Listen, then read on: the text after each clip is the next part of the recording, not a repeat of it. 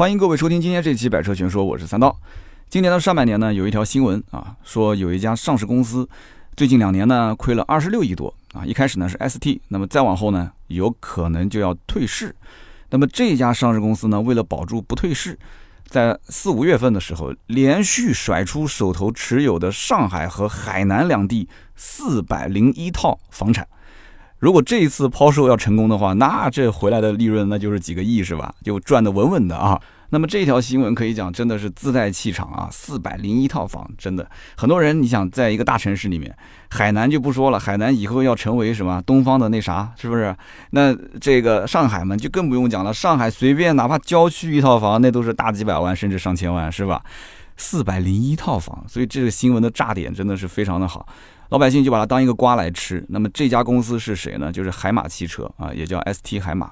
那么在这个股票市场里面的代码是零零零五七二。今天不是推荐股票啊，今天我们是扒一扒这背后的一些故事啊，跟车相关的故事，跟这一家公司它的创始人相关的故事。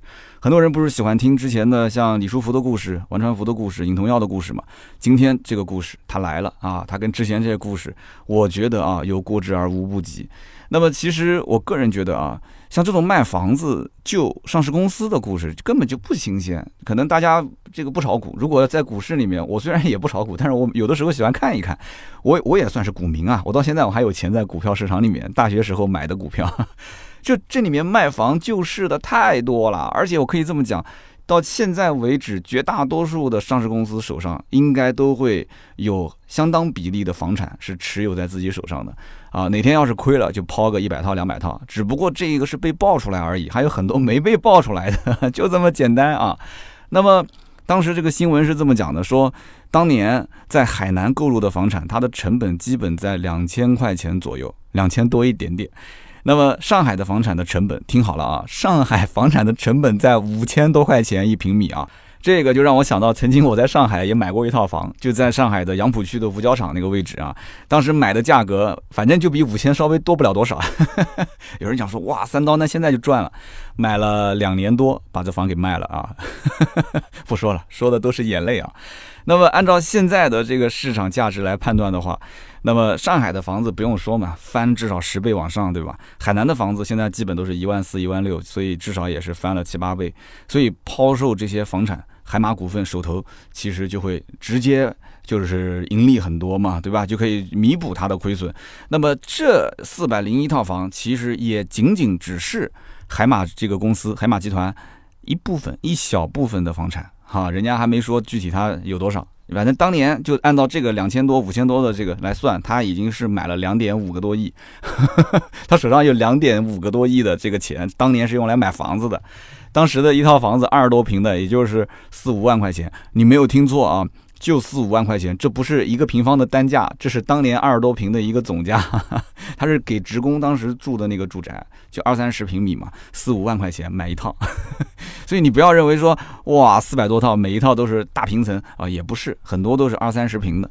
但是就算是这样子的话，其实他手头现在算下来。以前两点五个多亿买的房子，只现在变现了一部分，将来再变现还可以有很多钱。那很多人就讲了，就是说这个海马汽车怪不得车子造不好啊，原来说这么多年跑过去炒房子了，对吧？那你要如果这么说他的话，那就真的有点冤枉了。为什么呢？他车造的好不好，这里面有很多原因，我后面一会儿会去解释。但是海马汽车这家公司，他手头能够拥有这么多的房产。这个我可以这么讲，他真的不是说是故意去炒房，而是他当年一不小心，啊，真的是一不小心并购过来的。那这个话怎么解释呢？二零零五年的时候，当时海马汽车为了要上市融资嘛，啊，所以他呢就从二零零二年开始在接触一家上市公司，这家公司的名字叫做琼金盘，琼就是海南的简称嘛，金盘就这家公司的名字。那么海马汽车呢，当时就是想借这个琼金盘来啊借壳上市。很简单，但是这个琼金盘当时为什么要卖呢？啊，这里面又有一个背景，琼金盘它的原名其实叫海口市工业建设开发总公司，你一听这个名字就知道了，人家就是做房地产的哈，工业建设开发总公司啊，算是个准房企吧，也不能说是完完全全就是一个做房地产的，因为是工业建设开发嘛。那么一九九四年的时候，这个琼金盘就已经上市了。啊，主要是开发海口的金盘工业区啊。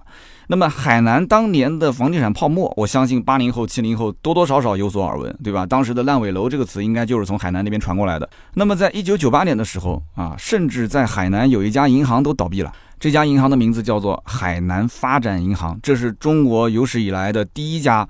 这个倒闭的银行啊，所以你想，这个大背景就是跟海南的整个的房地产泡沫，对吧，有很大的关系啊。所以他当时因为要刚性兑付嘛，所以他没钱了，就资金链就断掉了。银行的资金链断掉，这个很夸张的一件事啊。所以说。海马汽车当时呢，在这个大背景下啊，就去盘下了这个叫做琼金盘的公司。那么这家公司手上就有很多的房产，所以他就顺手就带走了这家公司他开发的 N 多的房产。大家听懂了吧？人家不是故意去炒房的，人家就是当时为了想要上市融资啊，顺手就。这个盘下了这么一个公司叫琼金盘，然后就有了这么多房子。当年其实这些房子，我估计很多说不定还是烂尾楼。而且我看了一下当时的这个地图，琼金盘当时这个叫什么叫金盘开发区啊，它是在海南的这个海口市的边缘地带，当时那个地方基本上是不会有人去看的。不发达，也没有什么这个很繁华的这种面貌。但是你想，十年河西，十年河东啊，对吧？二十年河西，二十年河东。那现在那个地方，哇，大学城，很多的一些人气都上来了，所以卖这个价格很正常。人家守了，毕竟这么多年了，是不是？所以这些房子在当年可能是属于负资产，对不对？但是现在来看的话，那都是救命的稻草啊。稍微抖出去一些，四百多套房，那一下子就有很多的利润进来了，上亿的利润就进来了，对吧？所以说，只能说这是造化弄人啊。那如果说你觉得海马汽车仅仅就是有那么几百套房子，那我觉得你就大错特错了啊！你再听一听它下面的故事就知道了。二零一六年的时候，啊，正式营业的一家海南当地的银行叫做海南银行。这海南银行跟前面的这个海南发展银行也有一定的关系啊。那么这个海南银行呢，它最大的股东就是海马汽车。海马汽车的子公司海马财务，它持有海南银行百分之十二的股份。那么开银行做投资，大家可想而知，前几年的时候做金融、做互联网金融，那赚的可是哎呀，那真的是满嘴冒油的那种。所以你想想看，前几年的话，这个可比造车来钱快得多，是不是？容易得多嘛。所以说，互联网金融这一阵风一吹。啊，就吹走了很多老百姓的积蓄，是吧？当然了，几家欢喜几家愁，肯定也有挣到钱的啊。当然，更多的我你懂啊，你懂我懂就不说了嘛，对吧？所以这不细说。那么老百姓看完这一条四百零一套房去救上市公司的新闻，基本上到这个位置就这个瓜吃的差不多了嘛，啊，就可以擦擦嘴啊，就可以走了啊。但是我作为一个汽车媒体，我看到这条新闻又涉及到海马汽车，然后又涉及到这个卖了四百零一套房，又做房产。还做金融投资，哎，这里面提到了一个人，叫做景柱，说这个叫景柱的海马汽车的创始人，离开了海马汽车公司七年之后，又重新回归一线，开始要重整海马汽车。哎，这个我觉得就可以好好的去扒一扒了。这个瓜和老百姓吃的瓜，我觉得完全就不一样了，因为老百姓吃的是前面的这个叫明瓜啊，四百零一套房套现就上市公司，但是我要吃的后面的这个瓜是暗瓜。这个一般你要不去深挖啊，把很多的线索整理一下的话，你根本就不可能知道这背后到底意味着什么。那么我就当时去研究这个叫景柱的人，我就发现真的这年头姓景的人你都不能惹啊，这角色都比较狠，都是狠角色，对吧？拍电影的啊，包括造汽车的都不能惹。那么咱们可以先看看他的背景啊，很励志的一段背景。那么景柱呢，他是作为海马汽车的创始人，他是一九六六年出生的。那么我们可以看一看，一九六六年出生，跟他同时代造车的还有哪些人啊？比亚迪的王传福，一九六六年跟他同年出生；吉利的舒福哥比他大三岁，一九六三年出生；奇瑞的尹同耀，一九六二年出生，比他大四岁。哎，你觉得巧不巧？这个叫什么？这个叫做时势造英雄，在那个年代就能造出这样的一些啊造车的达人，是不是？也叫那个时代的网红了，是吧？那么景柱。一九六六年出生，那么也就是到了八八年的时候，他二十二岁从重庆大学机械工程锻压专业毕业。那么按照那个年代的逻辑的话，一个大学生，一个八八年的大学生，他毕业之后一定是想找一个稳定的工作，找一个专业对口的工作，对不对？所以呢，当时就看到这个海南汽车冲压件厂在招聘，然后呢，景柱就只身一人就飞到海南去找工作。结果正巧这一年，一九八八年的时候，海南这个叫做汽车冲压件厂。在当时的那个海南省的这个整个的大的规划下，他希望有一个自己的造车的企业啊。八八年的时候，这个起步比奇瑞啊、比吉利都要早。那么当时呢，这个冲压件厂就发现，他们领导就找到了菲律宾，当时菲律宾那边前总统和福特公司合作的一个工厂要卖，啊，就当时菲律宾的局势也不是很好，然后福特公司也不想要这个工厂了。那么海南的这个汽车冲压件厂就把这家公司给买下来，然后直接拿到海口的金盘工业区。哎，刚刚我们前面说的那个琼金盘那个上市公司。这个两个条线又结在一起了，对吧？它如果不是因为当时有海口的这么一个在金盘工业区造的这个海口的汽车制造厂，他也我估计多数不会去收购这家球金盘的公司，是不是？所以呢，这两条线就连上了，对吧？那么当时呢，这一家海南的汽车冲压件厂就把这个工厂复建到了海口，就改名成了海南汽车制造厂。那么海南从此就开始有啊这个汽车制造业了。这个时候的景柱才二十二岁，大学刚毕业，在这个公司里面只是做了一个技术员。你想一想，初来乍到，对吧？大学的一个刚刚毕业的这个新生，那他在这个地方，他本来是认为这是一家冲压件厂，结果刚到公司，公司就变成了一个造车企业了。我不知道他当时是什么感觉，是是是一脸懵逼，还是当时很兴奋，说哇，我本来是过来只是 做一些汽车的配件的，结果哇要造车了。那刚开始的时候呢，其实日子并不好过。因为这个工厂是有了，但是他没有办法真正去造车，为什么呢？因为福特当时他觉得就是甩了一个包袱出去了啊！当时我估计啊，就美国人就喜欢干这种事情，就是可能之前谈的都是挺好的，但是真正这个锅给你甩过来，你背上去之后，那很多东西就不承认了，是吧？所以因此福特当时就不给他技术，对吧？你工厂建了也没有用啊！我不给你支持，我不给你技术，那你怎么造车呢？那个时候正巧老天爷帮了一个忙。日本那个时候正好传来经济泡沫，哎呀，太好了！经济泡沫一破裂，整个的这个日本的工业，日本最大的是什么？很多都是一些造汽车的嘛，对吧？日本汽车企业如果一倒闭，那整个这个国家估计就完蛋了。马自达那个时候就喜欢玩转子发动机，对吧？这个东西就是烧钱的嘛，有钱玩转子嘛，没钱去卖车嘛，对吧？不就是马自达嘛？那个时候，日本的经济又泡沫破裂了，马自达这个玩转子又没钱了，好，就开始到处找人赎身。前面我在节目当中也曾经聊过这个故事。结果呢，这个福特爸爸就捧着钱过来救他一把。那么救完他之后呢，转手这个海南汽车制造厂就跟这个马自达公司中间肯定是福特牵的线嘛，就开始合资成立了叫海南马自达汽车公司啊，就你们俩去折腾，对吧？我福特在后面挣了钱算我的啊，亏了钱。亏了钱怎么办？亏了钱我估计不会亏吧，应该 估计也没投多少钱。然后呢，一九九二年的时候呢，终于这个海南的马自达的这个公司啊就开始造车了。但是呢，车是造出来了，但它没有造车的真正合法的生产资质。这个是什么概念呢？你没有生产资质，你就不可以在全国销售。之前奇瑞也遇到过这个问题，比亚迪也遇到过，这个李书福的吉利也遇到过这个问题。那么怎么办呢？就很尴尬，这个工厂又不能停工，所以当时生产的车辆只能在海南当地卖啊，就在本省啊，有当地的这个支持，所以在本省去售卖。那么就往全国去卖是不可以的，那怎么办？那就必须去找资质，找了很多年都没找到。那么有可能是钱谈不拢啊，也有可能是这个有的人不卖给他。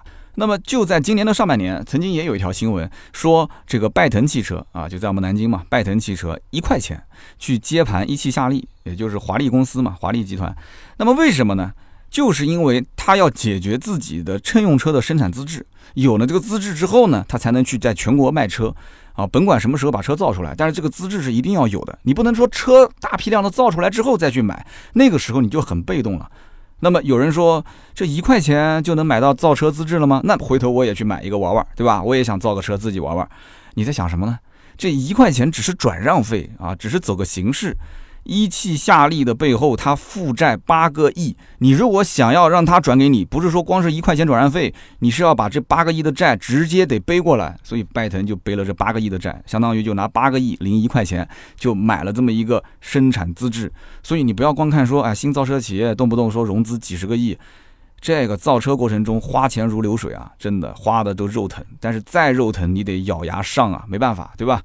那么这个我们讲到海马汽车，海马汽车相当于是磕磕绊绊的，终于啊熬到了一九九七年。但是到了一九九七年的时候呢，这海马汽车已经是负债十二点八个亿了，它已经快活不下去了。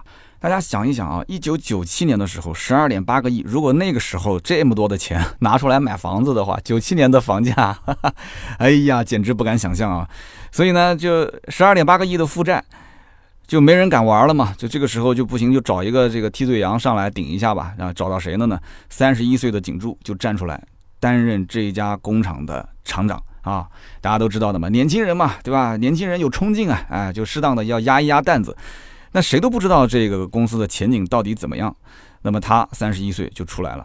其实这个里面我有个感慨，很多人的人生转机，他就在三十岁出头的那几年。李书福三十一岁的时候，其实前面也赚到钱了嘛，对吧？他的故事可以回听我之前的节目。他三十一岁买了一辆奔驰 E W 二幺零，拿回来之后给工厂的员工开始进行拆卸，拆开来这个车研究怎么造怎么仿，对吧？他准备造车了。王传福三十一岁的时候，他的那个卖电池的公司，怪风风火火。我跟你讲，销售公司销售额已经是破一个亿了，啊，正忙着去香港上市呢，啊，忙着跟这个诺基亚、跟摩托罗拉谈大订单呢。那个时候是诺基亚、摩托罗拉的年代，对吧？领头药那个时候，领头药那个时候稍微大一点了，三十四岁的时候离开了一汽。啊，去到安徽去创建奇瑞汽车，这都是三十岁出头的时候。我回头想了想，我自己也就是三十岁的时候离开 4S 店的，对吧？我八四年的，我二零一四年离开 4S 店，正式下海创业。所以说，人生啊，真的你一定要把握三十到三十五这个非常黄金的年龄啊！我今年正好是三十五啊，应该算三十六了虚岁。那么我们回头说景柱，景柱呢？当上这个厂长之后呢，他其实要做的第一件事情，就是要让海马汽车有生产资质。我也搞不懂为什么前面这四五年的时间，那么多任领导就没搞定呢？然后景柱上下游走一番之后，哎，这个一汽就决定百分之百的控股海南汽车。那只要他一控股之后，这个痛点就算是解决了嘛，有资质了，可以卖全国了。但是这个控股只是控股而已啊，对吧？他并不给钱，他不给资金，也不给技术。所以你就算是解决这个问题了，你还是没有车可造，没办法。所以景柱又去找这个马自达去谈，就跟马自达说：“你看我们俩也合作这么多年了，对吧？你讲起来吧，是给技术，是给产品，但是你这都是很老的一些产品，都是一些。”这个真的是要被淘汰的东西，你就能不能拿点这个干货出来？我们一起好好的挣钱，在中国这个市场肯定能挣到钱的。你只要表达你的态度，对吧？给点诚意啊！我这么年轻，我一定会好好干。我估计当时他应该是上下游走一番，最后呢，啊，日本人也同意了，马自达那边就决定说，好，那这样子，那咱们既然是一家人，我们就开始尝试一下，我拿一个车过来给你试一试，行不行？结果二零零一年的时候，有一款叫做普利马的车型下线。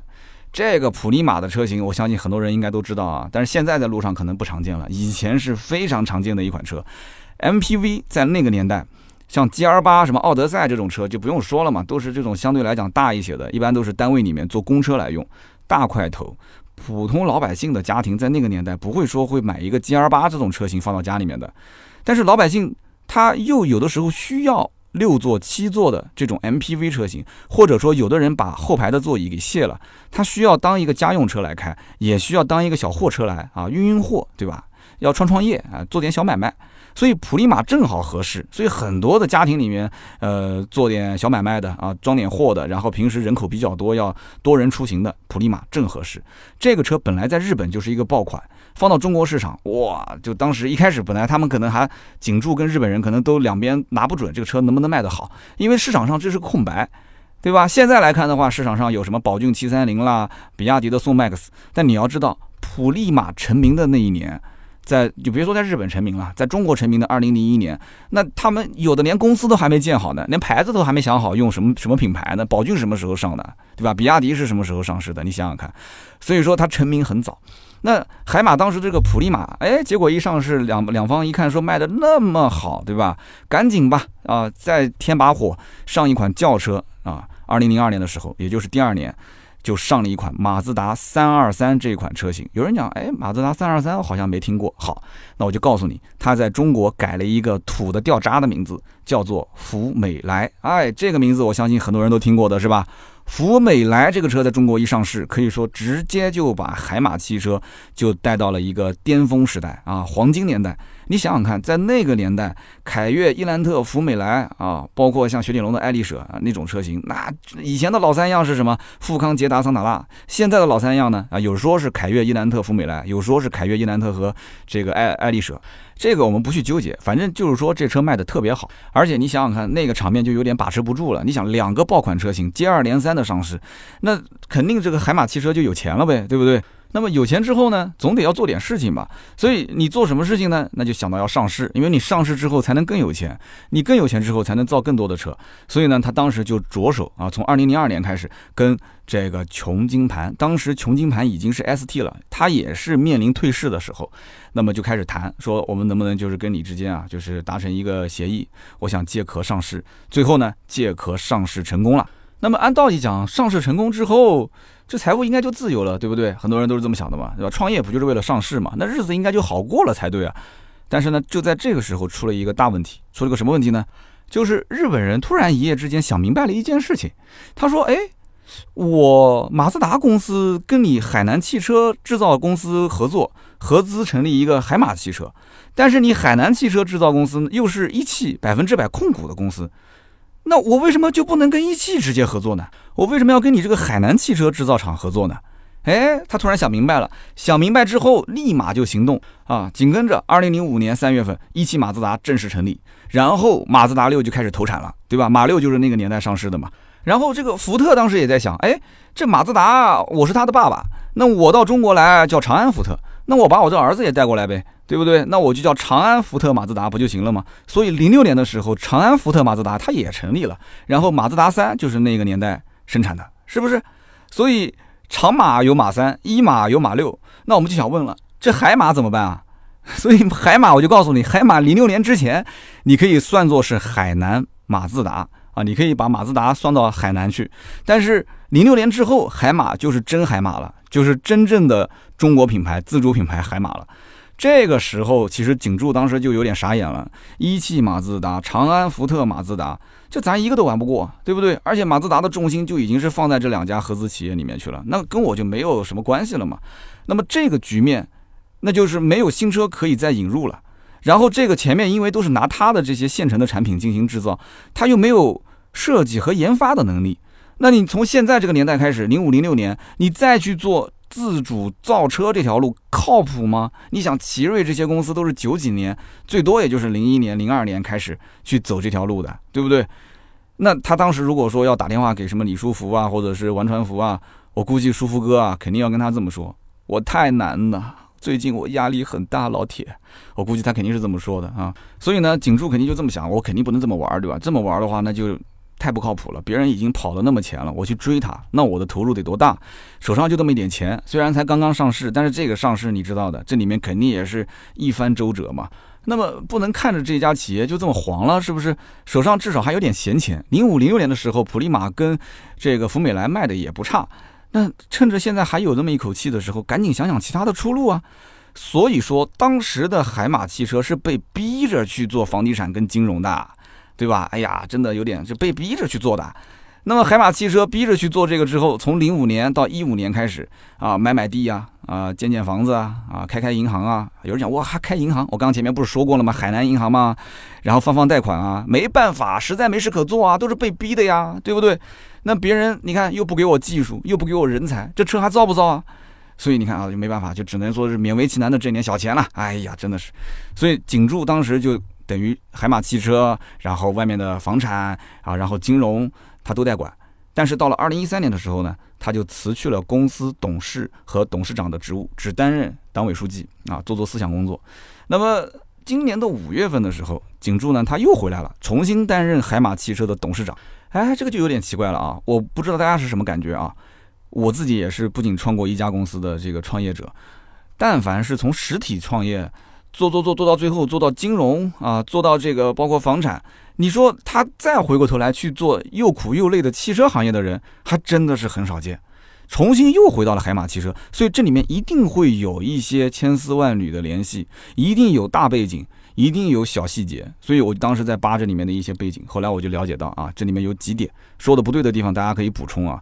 首先，这里面有一个大背景，就是今年三月份全国开的一个两会，当时呢有相关高层就指示这个海南的民营企业家们说：“哎呀，你们要做好主业啊，你们要做好实体经济啊。”那这个时候大家想一想，做好主业，做好实体经济，房地产算是实体经济吗？金融行业算是实体经济吗？所以大家想想，前几年的时候，房地产金融行业那个高速发展，是不是老百姓也得到了一些利益嘛？那么这个最近几年，它速度是不是就缓了很多？对吧？房子是用来住的，不是用来炒的，就大家都知道，对吧？金融领域嘛，就更不说了啊，什么银行啊、小贷公司这里面的故事它多如牛毛啊，一句两句都说不完，是不是？所以，哎，什么叫做回归主业呢？什么叫做做好实体经济呢？所以景柱想了想，那就是回到我之前的海马汽车，重新整顿海马汽车，这其实是一个必然的选择，这是大背景啊。但是呢，海马汽车的问题它在不在呢？肯定存在的吗？这么多年的海马汽车为什么起不来？其实很简单，你投入多少，你就获得多少。你甚至你投入多少，你还不一定能获得相应的回报。但是你不投入是一定没回报的，是不是啊？你现在说啊，光靠一个强者的回归，然后整顿整顿这个企业啊，把管理捋捋顺，这海马汽车一下就能崛起了吗？这说给谁听都不信，至少我不信。所以今年七月份上市了一个新车，叫海马八 S。那我相信最近有人要买车的话，手上可能十来万块钱，肯定会看，哎，有没有新车？看到这个车，这车你会买吗？我就想问了，有人买了这个车的吗？买的可以说一说嘛，对吧？你是什么样的一个感受？那么我们就说这个海马汽车，他当时宣传这个车的时候说啊，我们这个车呢，呃，有超过两千多人的。设计和研发团队经历了四年的时间，通过了一千五百多次的仿真和拓扑分析，做了两百七十六项的优化。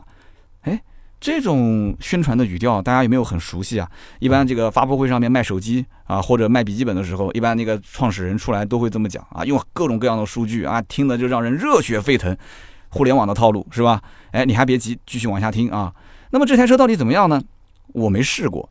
后来我想去试的时候，我就给这个当地的啊，我印象中我认识这个海马 4S 店的总经理嘛，我很久很久没联系了，我就给他打个电话。南京原来海马这个店就在我最早工作的那个大众店的旁边，非常低调的一家店，我甚至当时都不知道那家店有多大。一开始我讲个笑话，我以为那个店就是门口一点点小的一个门面房嘛。我以为只是个小作坊，结果当时我有一天啊，我卖了很久很久的这个车，有一天我就说，呃，这个我当时开了一个捷达，想跟他们借一个什么东西上牌照，好像缺一个工具，跟他们的一个销售经理认识了，然后呢就就说，这个哎你们店卖的好吗？我说还行，一个月大概一百多台车，两百台吧。我说你们店呢？当时我认为他们店应该最多就卖个五十台吧，六十台就不得了了。他说啊，我们店跟你们店差不多，也一个月一百多台。我当时吓得我的天，我当时腿都没站稳。我说你们店一个月能卖卖能卖这么多车？他说对啊，他说而且我们店其实新车的这个利润还没有售后的利润高。他说我们店售后更那个。我说我的天，你们店里面有有多大的售后啊？我心想你售后产值高，你场地得够啊。当时我看那个门面就一点点小，啊，有在南京买过海马汽车的人就知道，那个店从门口看是非常小的一个店，但是走进去你会发现特别特别的深，它那个修理厂直接就像个隧道一样贯穿到后面。我的天！所以当时我就我就给这个店的总经理打电话嘛，啊，很早就认识了。结果这个总经理呢就跟我说说，哥们儿，我们多少年没联系了，说海马汽车早没了，说我们店早就关门了，他关门了，歇业了，不干了。所以我试不到这个车。我在汽车之家这些平台都找了一下，他跟我讲说，朗驰还有一个是在哪儿啊？在南京的一个郊区开了一个这个海马，说现在也不知道还在不在了。然后我搜了一下，我搜了很多网站都没搜到那家 4S 店的联系方式，所以我都不知道去哪边试车。所以呢，这个怎么说呢？你有这么一个强者回归海马汽车，那这么多的一些经销商都不跟着你打仗了，你现在还要重新去梳理他的经销商网络。你想要卖好，肯定得要有网络。南京这样的城市，连我都找不到。你说哪个消费者能找到海马 4S 店呢？然后呢，我查了很多的一些数据，我就想看一看这海马汽车最近这几年到底投入了多少的研发费用，有多少人真正去研究、去开发海马汽车的核心技术。我讲退一万步，哪怕你就是。超，你就是逆向研发，你就是拿个 EA 八八八的发动机过来逆向研发，就拿一个双离合过来逆向，你拿一个什么本田 CRV 的底盘你过来去逆向，无所谓。但是这个最关键就是，你就算逆，你也得有人去啊，对不对？哪怕就是山寨，就像那个众泰一样，你去山寨它，你也得皮尺布，你得有人啊，是不是？所以呢，我后来就通过一些付费的平台啊，去查一些啊比较真实、比较有价值的数据，我就发现，二零一五年的时期。海马的确曾经拥有过两千零三位的研发人员，但是之后就逐年递减了。到了二零一八年的时候，整个的研发的团队只剩一千四百一十三人了。那么大家可能没有概念，说啊一两千人的研发团队也算是不错了。好，那我们就拿一个公司来对比，就拿比亚迪这个公司来对比。比亚迪二零一五年的时候，它的研发人员已经突破两万人了，两万啊！二零一八年的时候，比亚迪的研发人员有三万一千零九十人。哎，你想一想，哎，整个研发团队，比亚迪是三万一千零九十人，然后海马汽车是一千四百一十三人，连他一个零头啊，也就只能是他的一个零头了，对不对？他比他多了将近三万个人。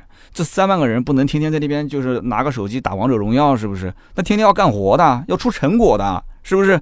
那海马从二零一三年到二零一八年，它的累计的研发投入是多少钱呢？哎，我们看看它的研发投入，研发投入累计是三十九点八三亿。哎，很多人又说了，将近四十个亿，这个投入也不少了啊！六年时间投四十个亿，好，那么我就跟大家讲一讲，比亚迪投多少钱？比亚迪同样六年时间投入两百八十四点四七亿，是它多少倍？七倍都要多。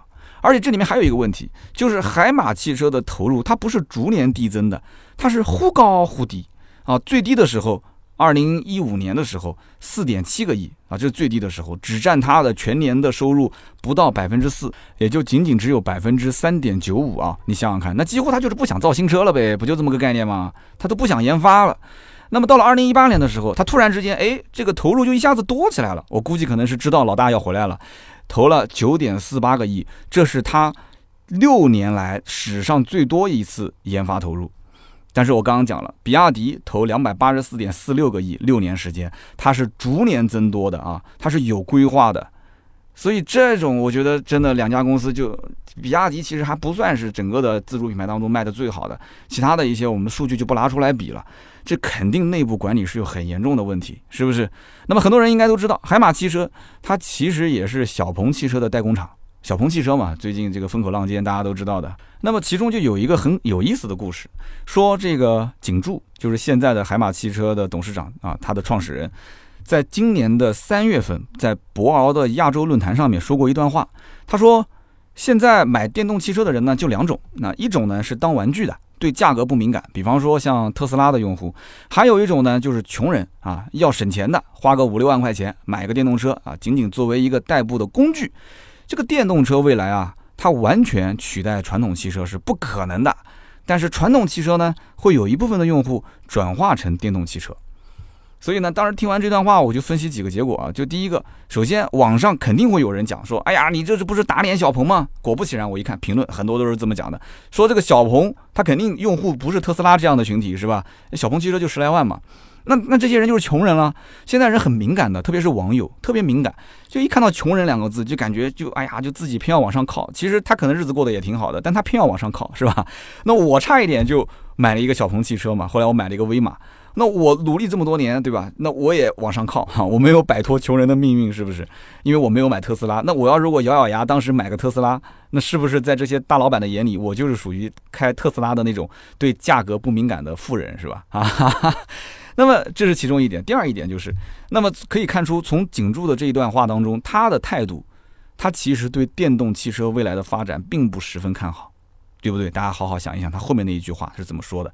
那么我后来看了一下，最近上的这个，就今年七月份刚刚上市的海马八 S 这个新车型，它的销售的方案很有意思，它完全是按照新造车势力的那种玩法啊。比方讲，只要你购车，我就送你八万积分。哎，我当时威马也是这样的，买车就送积分，然后老客户转介绍新客户，双方均享一万积分。哎，这个跟我当时买车也一样啊。也是啊，老客户的手机号码你填进去，我们两个人账户上就会同时增加这个当时是多少积分呢？反正那个积分大概价值一千块钱。那么除此之外呢，它还有一个这个管家服务啊，这管家服务就是什么，包括上门交车啊、上门维修啊、保值换购啊等等啊一些增值服务。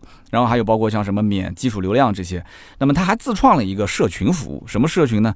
叫马帮生活啊，像有什么专属管家啦。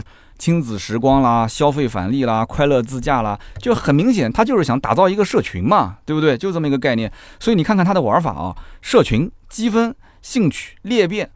那这不就是互联网的玩法吗？对不对？所以我估计多数是跟小鹏那边学过来的。然后小鹏教他说：“哎，你看还有这个玩法，那个玩法啊！而且那个车，你看他造的那个风格，我觉得也挺有意思的，就不细说了。因为这车我也没有去真实的体验过。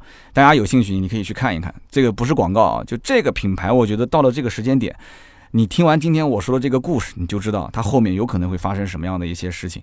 我觉得其实这是一件好事，但是最关键的是什么？就是这台车它到底怎么样？我前面说了那么多关于投入和研发的这个事情，大家心里清楚就可以了。所以呢，我现在你看，我想去试驾，经销商网络有没有？我找不到 4S 店，对吧？那怎么办呢？是不是？那么今天呢，聊了那么多关于海马汽车的故事，我感觉啊，这就是一个强人领导下的弱公司。强人就指的景柱嘛，对吧？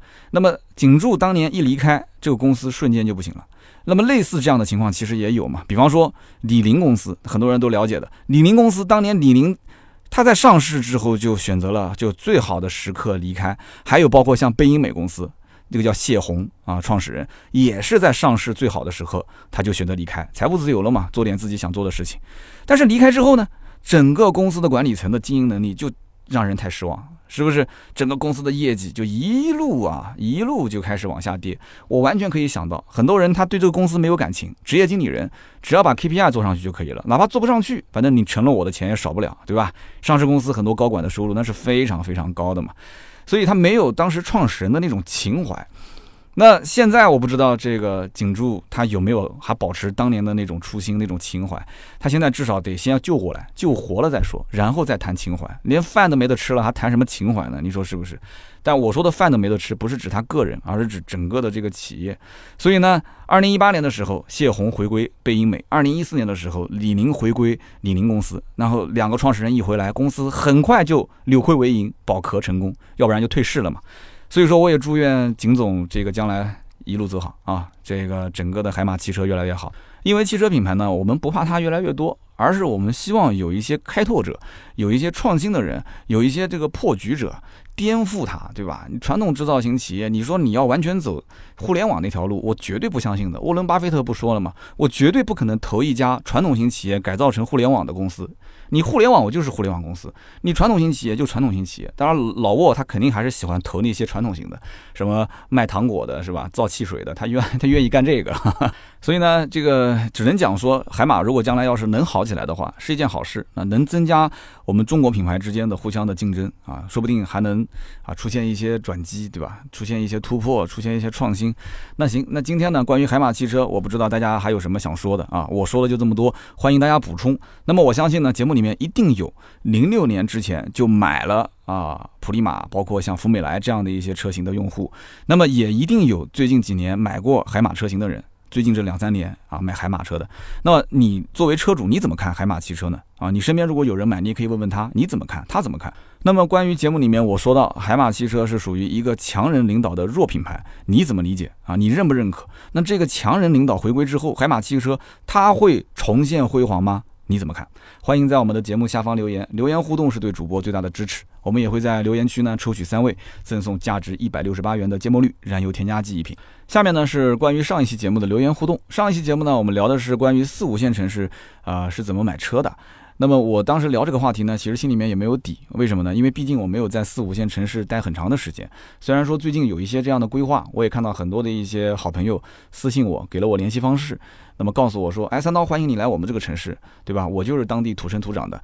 但是有些呢比较远啊，我最近也是规划了几个小城市，就离我相对来讲在大概一两个小时的路程啊，我可以去看一看啊。马上很快我这边手头事情忙完了，我就准备动身啊，去做一些新的话题的调研。